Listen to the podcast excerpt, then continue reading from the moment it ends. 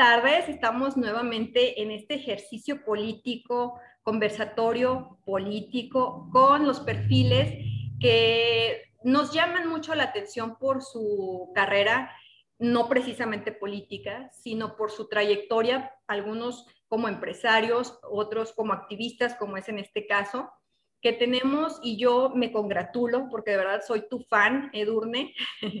Estamos en esta ocasión con Edurne Ochoa de Puebla. Es una eh, candidata a regidora 1. vienes en la planilla, ahorita nos vas a platicar todo este, todo este eh, situación, cómo es que te involucras en la política. Y pues bueno, para entrar de lleno con, este, con esta charla, primeramente, Edurne, platícanos, ¿quién es Edurne Ochoa? Hola Arlen, pues no, al contrario, yo encantada de la vida, de verdad, de que me estés invitando el día de hoy. Agradezco tus palabras.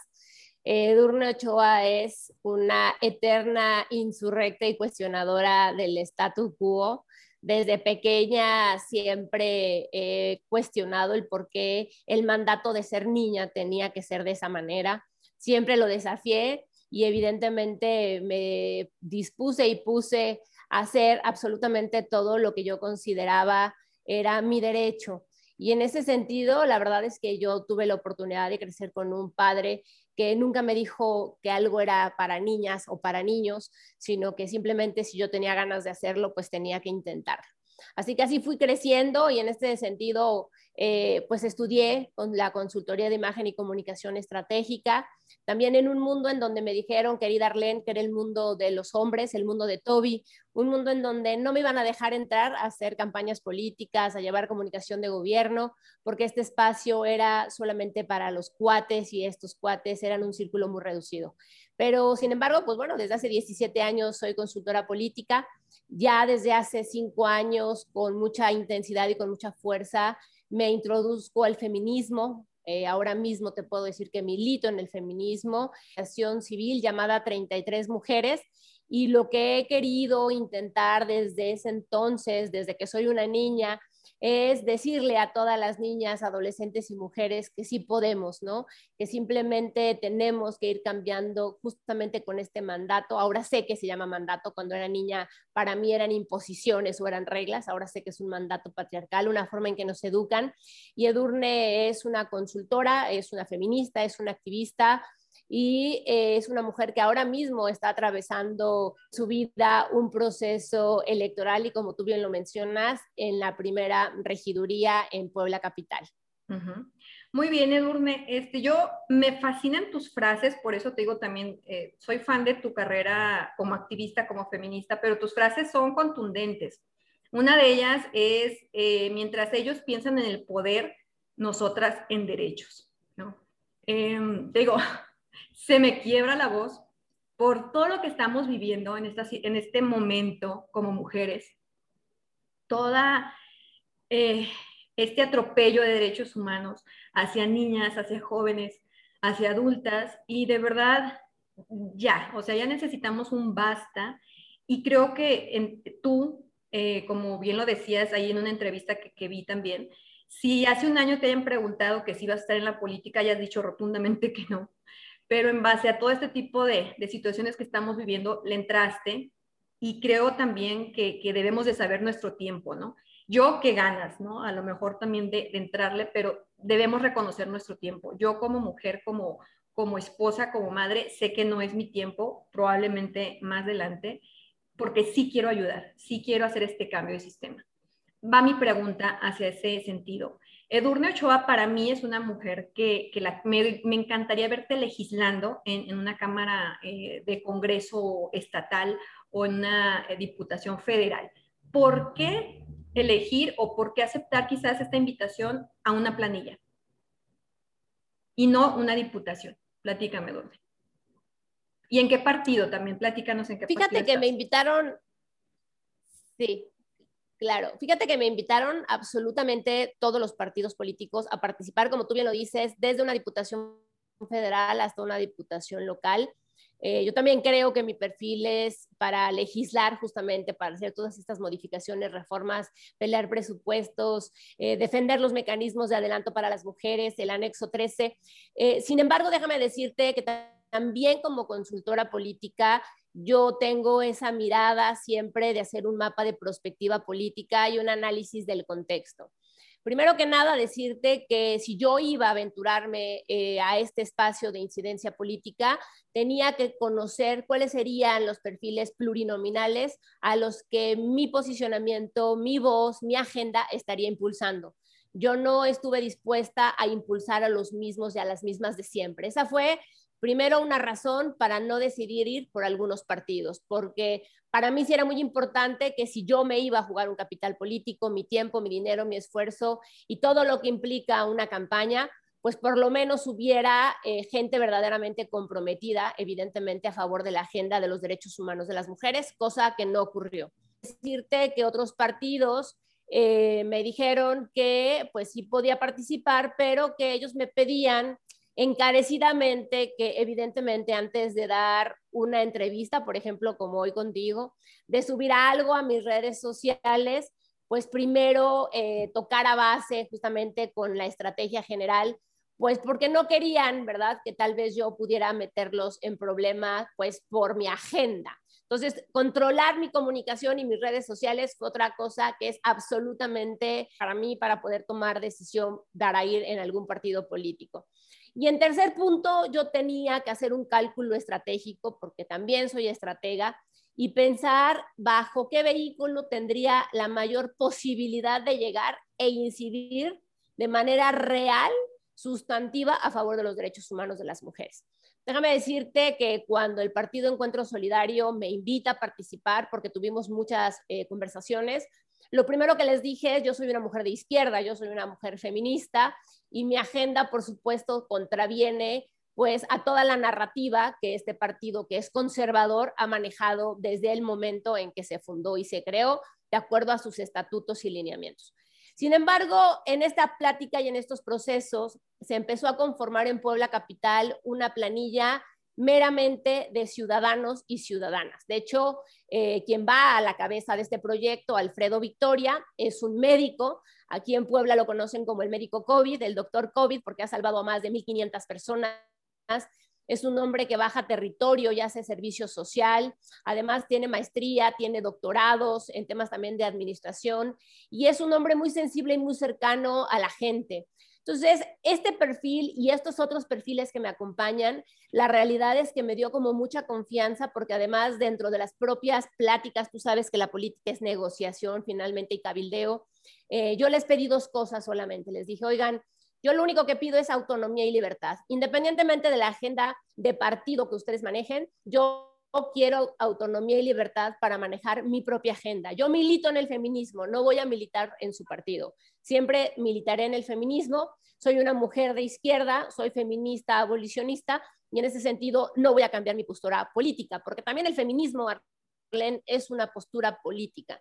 Así que en estas negociaciones, pues me dijeron, adelante, vas, puedes hablar absolutamente de todo. Evidentemente, el tema más complicado para eh, esta negociación, pues fue el tema del derecho a decidir o la despenalización del aborto. Yo soy una mujer abiertamente eh, luchadora a favor de los derechos de las mujeres y sobre todo el derecho a decidir porque me parece que es un tema de salud pública, me parece que es un tema eh, que se debe de legislar con urgencia para que haya presupuesto y las mujeres y las jóvenes dejen de morir en estos abortos clandestinos inseguros, porque además sabemos perfectamente bien que mueren las mujeres o las jóvenes pobres, porque esto también es un privilegio de clase. Quien tiene recurso puede ir a una clínica, abortar sin mayor problema, salir de ahí con toda esta garantía de la salud privada que le da el acceso económico de la vida y del privilegio que vive esta o estas mujeres. Así que en estas negociaciones, evidentemente, eh, hubo libertad, hubo muchísima autonomía. Hasta el día de hoy, digo, pueden ver mis, mis ruedas de prensa, eh, mis apariciones, siempre estoy con mi pañuelo verde, porque además es también un tema muy simbólico para mí el tener esta congruencia. Y entonces fue así como acepté ir justamente con el Partido Encuentro Solidario, con esta libertad, con esta autonomía, con estos perfiles ciudadanos, eh, que la verdad es que también tienen una trayectoria de ir trabajando en organizaciones de la sociedad civil. Em, hay, una, hay maestras que llevan años eh, trabajando con las más y los más pequeños y vulnerables, apoyando sus comunidades. Es decir, el grupo que se conforma para Puebla Capital son de verdad eh, yo te diría líderes y lideresas sociales que han hecho mucho trabajo por sus comunidades, por sus municipios, por sus lugares de incidencia, y eso a mí me dio mucha confianza. Además, repito, de la apertura eh, general que ha habido en este partido, y es por eso, Arlene, que decido participar y tomo, obviamente, en este cálculo de riesgos, justamente como consultora política, pues esta decisión, porque yo también entiendo que hay momentos en la vida en que tenemos que quemar las naves y quemar las naves para mí significa aventarnos, asumir un costo político, porque hay que asumir este costo político, pero si no nos involucramos, si no nos volvemos tomadoras de decisiones, pues podemos seguir marchando, seguir alzando la voz, podemos seguir generando campañas de comunicación, ir eh, y pedir eh, en change.org firmas, etcétera.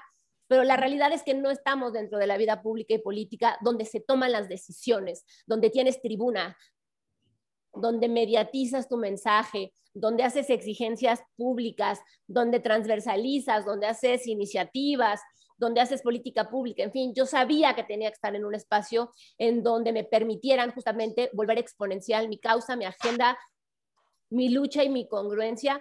Y es por eso, querida Arlene, que decido dar un paso hacia adelante y participar, porque además yo he dicho igual, como, como tú bien lo dices con mis frases, que las mujeres tenemos dos opciones, ser simples observadoras o formar parte de la historia, y yo decido formar parte de la historia y de la transformación de mi ciudad.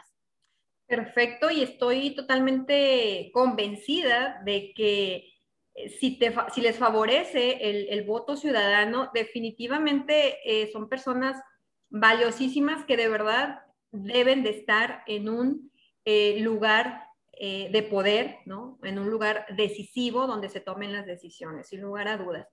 El hecho de que hoy, 5 de mayo, estemos en entrevista, digo, ¿será coincidencia? Estamos en el día festivo, 5 de mayo, Batalla de Puebla, con, hablando con precisamente una participante de la planilla para alcaldía de, de Puebla Capital por el PES. De verdad, yo estoy maravillada con, las personas que he estado platicando porque coinciden, coinciden igual lo que tú me dices, Edurne, lo que me decía Santiago. Eh, es muy difícil, por ejemplo, yo como, digamos, eh, Arlene Díaz llegar al PRI o al PAN y decirles, quiero ser diputada local. Se van a reír de, a carcajadas, ¿no? Es como, ¿qué te pasa, no? O sea, hay, hay cientos formados antes que tú, por ejemplo, ¿no?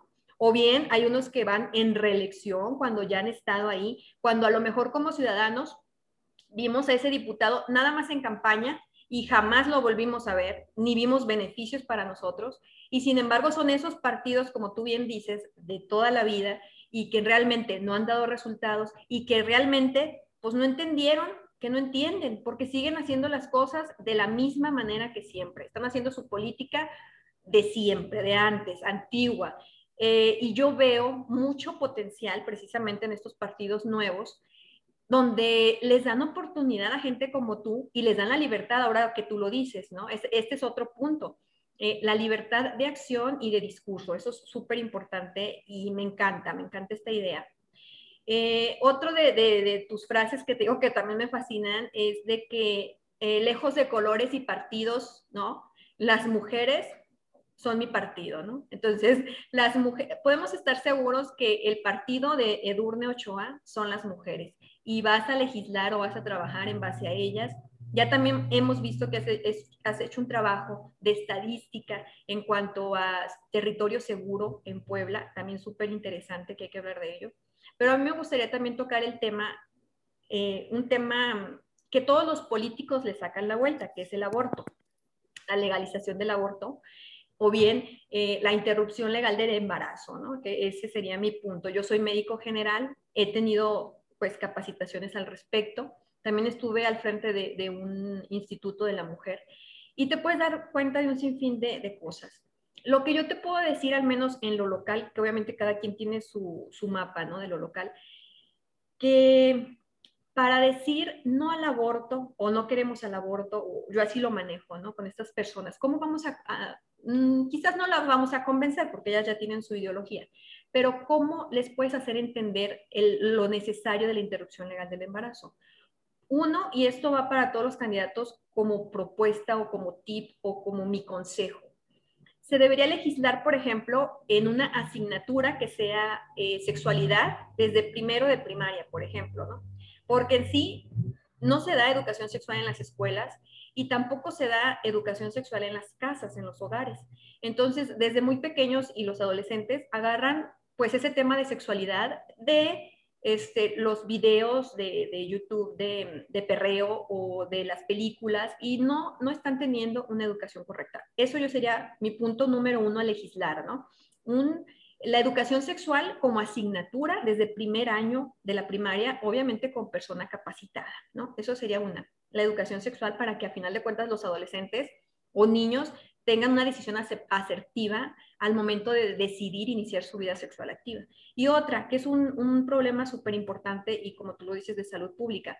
A partir del 2019, eh, junto con otros medicamentos, hubo un desabasto terrible de métodos anticonceptivos. Entonces, a mí en el 2019 me tocó batear a 80% de mis usuarias de métodos anticonceptivos porque no había surtimiento. Entonces, es, es, lo que yo les digo.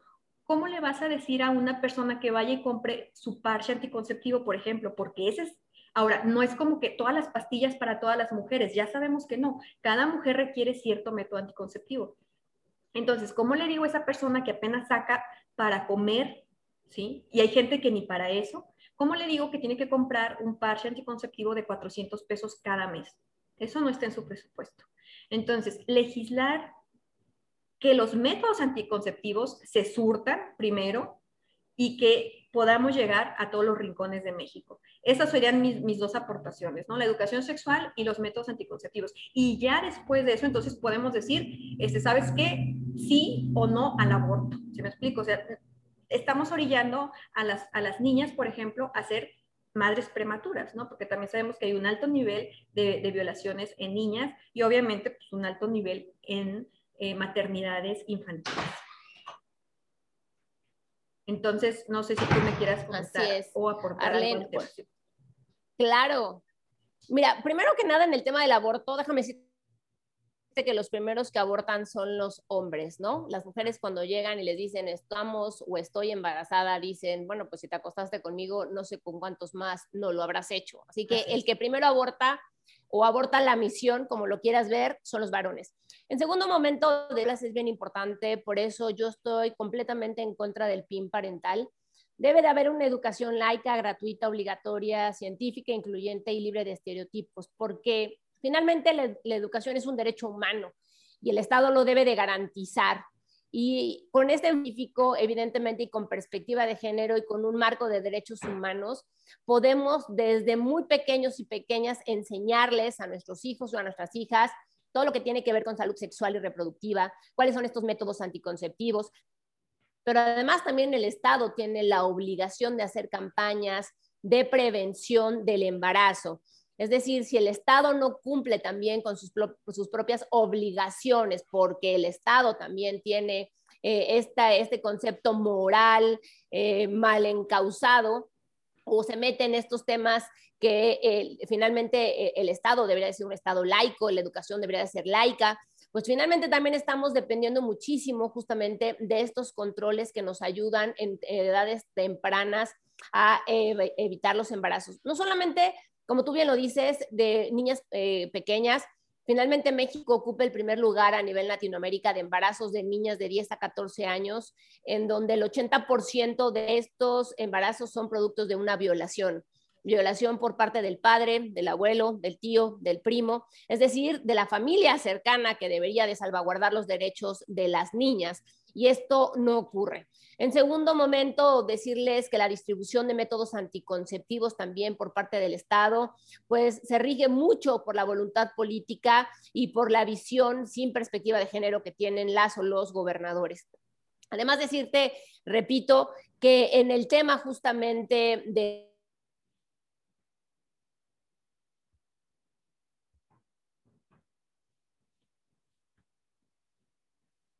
que sea un hecho fácil. Finalmente, se puede destinar presupuesto, política pública, acciones permanentes para que sea el número menor de mujeres que tengan que llegar a este último momento que es el aborto. Yo te aseguro, Arlene, es ser algo fácil para las mujeres tomar esta decisión, pero finalmente también esta decisión incluye esta autonomía y esta decisión sobre nuestros cuerpos. El Estado no puede seguir tutelando nuestro cuerpo, nuestra vida y nuestras decisiones. Las mujeres sabremos por qué sí o por qué no queremos ser madres ya sea porque una relación en algún momento determinado que teníamos eh, eh, ciertos planes fracasó y decidimos no tener a este hijo o esta hija, o si por un momento en un tema de violencia familiar también se toma esta decisión, o porque ya tenemos eh, siete, ocho hijos y esto también pone en riesgo finalmente no solo la vida de la madre, sino también esta precarización y esta pobreza en la que viven miles y millones de mujeres, sobre todo al interior del Estado, en donde les entre más hijos, más machos son. Las mujeres al interior del Estado son las más precarizadas y las más vulnerables porque finalmente muchas de ellas toman métodos anticonceptivos en estas clínicas de salud cercanas a sus pueblos, a sus municipios, sin que la pareja lo sepa. Las propias mujeres ya no quieren tener más hijos y buscan un control de natalidad. Sin embargo, no, no siempre están al alcance de eh, las mujeres eh, más precarizadas, rurales, indígenas, etcétera. Por eso te decía que es tan importante finalmente entenderlo desde una visión integral, no solamente como un tema de costo político, porque de repente lo entienden como un tema de costo político en donde pareciera que pues como eso me baja puntos en la votación, pues entonces voy a hacer como que no existe. Me parece que en este mismo momento, Arlen, no hay eh, de verdad un solo partido que tenga toda la congruencia de decir estamos a favor y vamos a ir con todo. Hay parcialidades en diferentes institutos políticos, ¿no? Hay algunas personas de Morena que están a favor y otras en contra, otros de Movimiento Ciudadano, otros del PRD, y hasta del propio Partido Encuentro Solidario. Digo, yo soy una mujer de izquierda, feminista, activista, abolicionista y estoy a favor del derecho a decidir. Creo y repito que esto se trata finalmente de ir generando foros, discusiones y, e ir entendiendo mucho más de qué va justamente estas leyes, por qué finalmente las mujeres lo estamos exigiendo y no solamente partir de esta mala comunicación que me parece que tiene que ver con eh, una resistencia histórica de poner aborto, están asesinando a los bebés, eh, asesinas, etcétera, ¿no? Creo que se ha criminalizado muchísimo este tema y creo que merece mucho debate científico, académico, objetivo, con conocimiento, eh, con, con, con, eh, además con mucha, mucha sustancia, con, con mucha reflexión, para que justo y justamente quienes deciden esta, esto, porque finalmente esto le toca al legislativo, puedan o no eh, dar este paso, eh, que finalmente te voy a decir una cosa, Arlene, estemos de acuerdo o no, hay avances en otros países y eventualmente en México también el derecho a decidir será una ley y tendremos este, este, esta, esta conquista sobre nuestros cuerpos y sobre nuestras autonomías físicas. Pero bueno, todavía estamos a, un largo trecho, me parece, de conquistarlo. Aún tenemos una eh, sociedad muy conservadora que tampoco se ha dado la tarea de entender a profundidad de qué trata el tema de la legalización y la despenalización del aborto. Pero por supuesto que yo estoy a favor del derecho a decidir. Así es, igualmente estoy de acuerdo como médico, como estudiosa del tema y sobre todo también eh, los datos. Yo pienso que los datos son muy importantes. Si tú aportas eh, los datos en, en base a un tema, vas de gane, porque no se trata nada más de decir no o de decir sí. Estamos diciendo sí a decidir sobre nuestro cuerpo, pero con datos. De hecho, eh, los estados donde hay más embarazos en, niñas precisamente es Puebla, ¿no? Junto con, me parece, Chiapas y Oaxaca, creo. Entonces, eh, pues, qué importante, como tú dices, dialogar sobre este tema. Otro tema, por ejemplo, en la situación de, en tu caso, ¿no? Como te decía, que les favorezca el voto ciudadano y que tu planilla quede a cargo de la alcaldía de Puebla Capital, hay un tema también muy importante que va junto con pegado de esta situación de los derechos de las mujeres y de las niñas, como lo es delitos sexuales, ¿no? Y como lo es la impunidad de, ¿qué será? Un 98% en delitos sexuales. Eh, yo cuando te digo, pues sí estuve un tiempo de, funcionaria municipal, Mm, sí me di a la tarea de solicitar capacitación transversal en la cuestión seguridad pública y ministerios públicos. Y me di cuenta de que efectivamente a nadie le interesa ¿eh? capacitar en perspectiva de género a, estas áreas ¿no? de atención y que son vitales porque precisamente ahí, frente a un ministerio público, es donde se recibe una denuncia de acoso, de tocamientos, de violación y etcétera. Entonces pienso que sí vas a ser una pieza muy, muy importante, eh, como, como tú dices, bueno, la legislación ya será a cargo de los diputados local y federal, pero a nivel local, Puebla Capital, sí puede haber cambios en la impunidad, considero, ¿no? O bien, este, ¿qué sería lo, lo que traes para eso? Pues mira, déjame decirte que evidentemente Puebla está entre la estadística promedio nacional, como tú bien lo decías, el 98% de los casos que se denuncian no reciben condenas acusatorias, ¿no? Y entonces este mensaje de permisividad es terrible porque sabes que puedes violar, acosar, hostigar, violentar, asesinar a una mujer sin que pase absolutamente nada. En este país tienen más derechos los asesinos, los feminicidas, que las propias familias de las que han sido víctimas de feminicidios. Eso por una parte. Déjame decirte que justamente de lo que tú hablas de la transversalización de la perspectiva de género, estamos cansadas de capacitaciones y capacitaciones, porque en realidad la capacitación esporádica, no permanente y una falta de sensibilización y además de conocimiento y voluntad política no nos va a llevar absolutamente nada. Déjame decirte que si no destinamos el presupuesto necesario, primero que nada, para el 51.2% de la población que somos las mujeres, pues difícilmente podemos ir cerrando desigualdad entre hombres y mujeres y prevenir, atender y erradicar la violencia contra nosotras las mujeres. En segundo momento, ser mujer no te garantiza conciencia de género, Arlene. Es importante que también las mujeres que irrumpen en el espacio público sean, por lo menos, si no feministas, sean mujeres con las gafas violeta bien puestas entendiendo estas asimetrías y estas desigualdades históricas para que toda la política pública, para que todas las leyes, para que todos los reglamentos, para que todas las iniciativas o acciones que se realicen tengan esta perspectiva de género y que nos vayan ayudando a cerrar estas brechas de desigualdad y por supuesto destinar presupuesto, recurso, campañas y además toda esta voluntad política para que Puebla pueda salir eh, justamente de los niveles terribles de violencia que vivimos no solamente son feminicidios, son el tema de mujeres desaparecidas que en territorio seguro lo pudimos detectar, son todas estas violaciones sexuales, solamente 8 de cada 100 se denuncian porque las mujeres tenemos pena, vergüenza, miedo, creemos que fuimos las culpables de haber sido sujetas de estas eh, violaciones sexuales. Además, todas las violencias en el noviazgo, 9 de cada 10 mujeres sufren violencia durante el noviazgo, las violencias digitales, la violencia política en razón de género. Es decir, si no destinamos un presupuesto real justamente para hacer campañas permanentes, para generar política pública, para ir, eh, yo propuse en algún momento generando encartes dentro de los propios libros de texto, para ir educando de otra manera, en igualdad, con perspectiva de género a los niños y a las niñas que son quienes todavía tienen esta posibilidad de ir formando una visión completamente diferente pues íbamos a vivir en un estado punitivo y correctivo y podemos llenar las cárceles de violadores, violentadores y feminicidas, pero eso no soluciona el problema. Me parece que es muy importante, repito, que haya voluntad política, que se destine el presupuesto suficiente y real para los mecanismos de adelanto para las mujeres. Tú que has estado a cargo de estos institutos, sabes perfectamente bien que tenemos un presupuesto pírrico. Este año se recortaron 2.600 millones a los mecanismos y que del presupuesto general de la federación, pues solo se destinó el 2.1% a disminuir las brechas de desigualdad y prevenir, atender y erradicar la violencia contra las mujeres. ¿Qué quiero decir? Somos las menos importantes, Arlene. Eh, en la lista prioritaria de los tomadores y tomadoras de decisiones.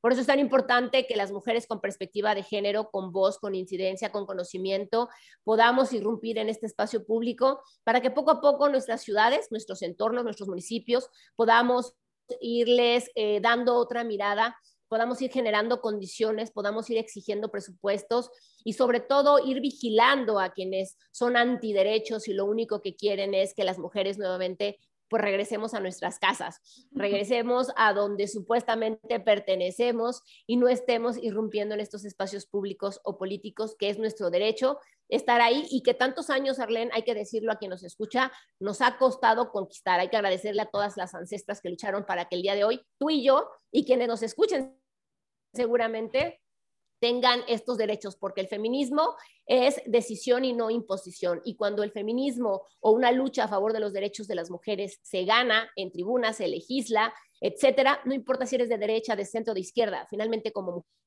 mujer, esa ley, esa acción afirmativa, esa política pública va a beneficiarte a ti, mujer, independientemente de si crees o no crees en el feminismo. Así es, y de hecho, eh, también el punto, ¿no? Por ejemplo, ahorita con, el tema paridad total, eh, la paridad total, pues no es solamente a favorecer a las mujeres, sino favorecer a la sociedad, igual que lo que acabas o terminas de decir, ¿no? Eh, el mejorar la situación en, cuestión justicia, en cuestión derechos humanos, no solo es para nosotras las mujeres, sino para la sociedad en general. Y cambiando un poquito el, el tema, este, hay gente que está probablemente muy preocupada por las elecciones de este 6 de junio, por la cuestión que son las más grandes de la historia, por la cuestión que también han sido las más violentas, donde eh, se han, de hecho, eh, ¿qué te digo?, muerto candidatos, ¿no? Fallecidos, quiero, podemos decir asesinados. De hecho, una, hay una mujer, ¿no? Que, que estaba de candidata a alcalde en Oaxaca y fue asesinada previo a amenazas que tuvo eh, por sus redes sociales. Ajá, así es. Entonces, eh, pienso que también los ciudadanos debemos de darle esa tranquilidad de decirle, tienes que ejercer tu voto, no importa ahora sí que por el partido que sea, pero sal y ejerce tu voto. Y, pienso, o al menos a mí me queda me quedo tranquila en el sentido de la observatoria ciudadana que sabemos, somos un grupo de mujeres en toda la República que vamos a estar observando eh, las elecciones antes, en las elecciones y posterior a ellas en cuanto a violencia política contra las mujeres. Pero gracias a esta paridad total, también tenemos observatoria de un organismo internacional como es la OEA, ¿no? la, la, Comisión Interamericana de las Mujeres. ¿Qué nos dices de esto, Edurne? ¿Podemos estar tranquilos los ciudadanos porque no solamente hay una observación nacional, sino internacional de estas elecciones? Pues mira, me parece que es un mecanismo más de presión que las activistas tuvimos que generar durante esta elección, como tú bien lo dices, que es histórica en términos de representatividad, esta paridad, paridad constitucional que también tuvimos que conquistar y tuvimos que lograr para vernos representadas y ser copartícipes de las decisiones públicas, me parece que es un gran ejercicio, pero si los partidos políticos nuevamente solamente utilizan estos mecanismos de decir, firmo un convenio para que eh, la 3 de 3 contra la violencia sea eh, un instrumento, un mecanismo para la selección de nuestros candidatos, pero a la, a la hora de subir a la observatoria estas denuncias y estas antiboletas de quienes son deudores de pensión alimenticia, acosadores sexuales o violentadores en la vida privada o que tengan sentencia en temas de violencia política contra las mujeres en razón de género, no bajan a sus candidatos, pues solamente nos sirvió Arlene para el anecdotario, para la foto, pero en realidad, repito, todo esto recae en la voluntad política. Por supuesto que la observatoria es un gran ejercicio, somos más de 150 organizaciones de la sociedad civil, estaremos mapeando, vamos a incidir, vamos a reportar, vamos a generar eh, todo un diagnóstico y un mapeo de lo que sucede en estas elecciones para que, por supuesto, las mujeres aliadas y los varones, que también hay varones aliados, cuando lleguen a estos espacios de toma de decisión, también puedan regirse bajo este análisis, este atlas y puedan implementar o diseñar política pública, puedan fijar postura, puedan eh, hacer o, incentivar acciones afirmativas. Es decir, hay que darles este diagnóstico. Sin embargo, déjame decirte que esto tiene que ver con un gran vacío del Estado. Las activistas y las mujeres no tendríamos que estar haciendo esto. Esto es una responsabilidad del Estado y de los propios partidos políticos.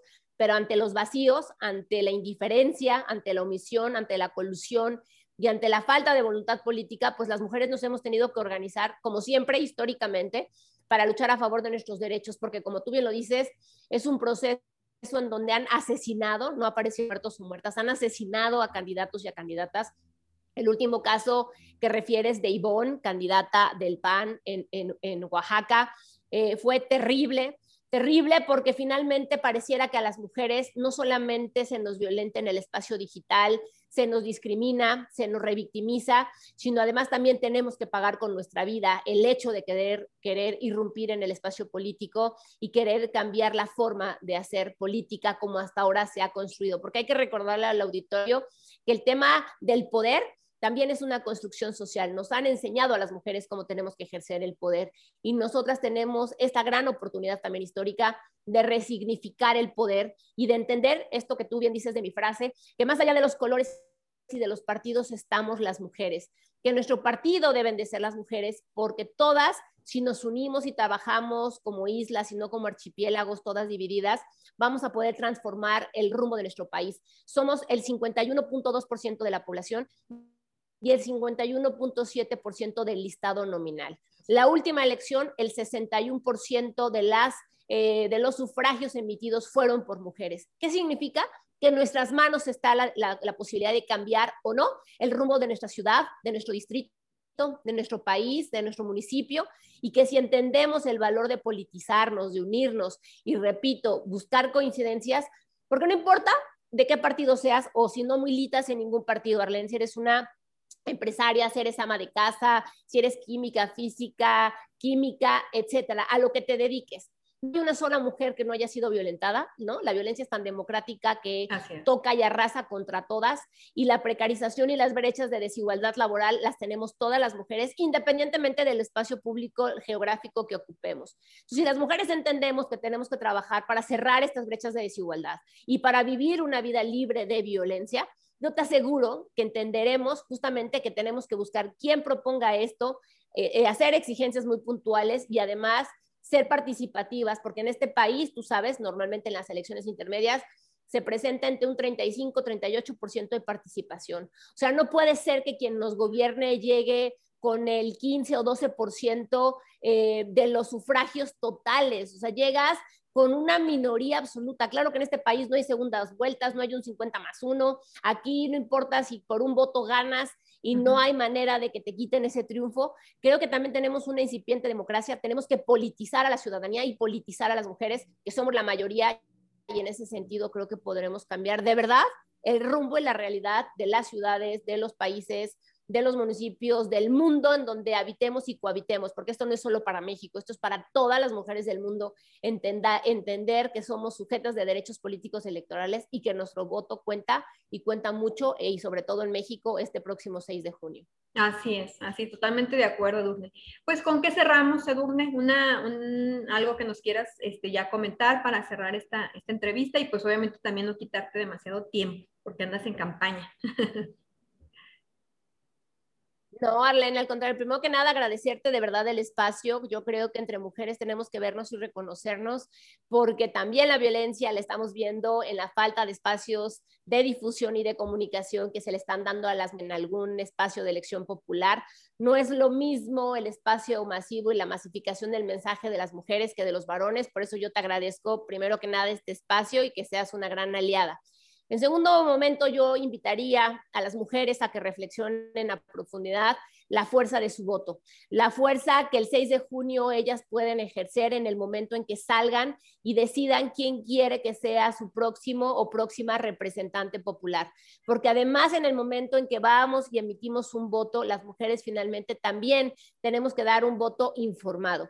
Decirles que no basta ser mujer, que hay que tener conciencia de género, hay que tener conciencia de clase y que si vamos involucrándonos y politizándonos, conociendo a nuestras candidatas, cuáles son sus plataformas, cuáles son sus, eh, sus proyectos, cuáles son sus programas, cuáles son eh, pues sus antecedentes, seguramente tendremos mejores eh, representantes, hombres y mujeres, dentro de estos espacios de toma de decisión. Y lo más importante es que no se dejen eh, caer con este cuento de eh, voy a eliminar mi voto, ¿no? esto del abstencionismo. El abstencionismo, Arlene, amigas y amigos que nos escuchan, solo beneficia a las grandes estructuras partidistas. Cuando no salimos a votar, ganan quien tiene mayor recurso y posibilidad de, eh, pues, de movilización, digámoslo así, eh, para el día de, para el día de la elección. Cuando la ciudadanía articulada, organizada, sale y vota, eh, no hay manera finalmente de que puedan robarnos una elección. Así que busquemos y encontremos a nuestros representantes, hombres y mujeres, eh, hagamos un análisis exhaustivo, dejemos la crítica de café, vamos a involucrarnos y a politizarnos, porque solamente de esa manera vamos a poder cambiar el voto. Y decirles que más allá de los partidos, de verdad, eh, busquen a estas mujeres, y en este caso me pongo yo, Edurne Ochoa, que han sido o que hemos sido congruentes, que trabajamos desde nuestros espacios de incidencia eh, y que estamos justamente colándonos por las fisuras del patriarcado. Es lo que nos toca, colarnos para que en algún momento las mujeres que vienen atrás tengan mejores posibilidades, condiciones, libertades y autonomía para ejercer el poder, porque hasta el día de hoy, salvo el Baster Gordillo que tiene su propio partido, no conozco a una sola mujer que tenga autonomía y libertad todas las decisiones te las marca tu padrino político, te la marca el presidente de tu comisión, te la marca el presidente de tu partido. Es decir, solamente estamos todavía como figuras decorativas en estos espacios políticos y tenemos que ganar poder y autonomía y eso lo haremos en la medida en que verdaderamente las mujeres que tienen arraigo, que tienen arrojo, que tienen esta valentía y alzan la voz, lleguen para poder transformar desde el corazón eh, la forma de hacer política en nuestro país. Así es, Edurne, estoy totalmente de acuerdo y te digo, esta ha sido mi consigna con este conversatorio político, no ver colores ni partidos, sino perfiles. Pienso que el voto inteligente radica en eso, en ver tus perfiles, analizar tus candidatos y elegir por, por estos, como te digo, nuevos perfiles. En tu caso, pienso que como activista, como feminista, no te conviene en lo absoluto quedarle mal a tus ciudadanos o a tus representados, porque va mucho en juego. Tienes un gran prestigio como persona, como consultora, como activista. Definitivamente muchos ojos van a estar puestos en ti, me sumo, y, definitivamente vamos a querer buenos resultados, porque sabemos que eres una gran persona y eh, una muy comprometida con tu causa. Entonces, pues nada, nada, hay que salir a votar, de verdad y elegir este voto inteligente. Y definitivamente, si yo estuviera en Puebla Capital, mi voto inteligente sería para eh, la planilla de Edurne Ochoa, que bueno, vas como primera regidora, pero definitivamente eh, sé que harías cambios o vas a hacer, vamos allá a visualizarlo, vas a hacer grandes cambios para, para Puebla. Pues nada, Edurne, muchas gracias. Te mando un abrazo muy, muy fuerte y vamos a estar bien pendientes. Si hay chance de una segunda vuelta, nos aventamos una segunda vuelta. ¿Cómo ves? ¿Te parece? Me parece perfecto, Arlene. Me parece perfecto. Muchísimas gracias de verdad por la invitación, por tu sororidad, por tu afidamento y esperemos de verdad que más mujeres entendamos a fuerza de nuestro voto, que participemos y que juntas cambiemos la realidad de nuestros territorios en donde vivimos y transitamos todos los días. Te mando un fuerte abrazo. Muchas gracias, Edurne. Y bueno, nos escuchamos en el próximo podcast y conversatorio político. Hasta luego.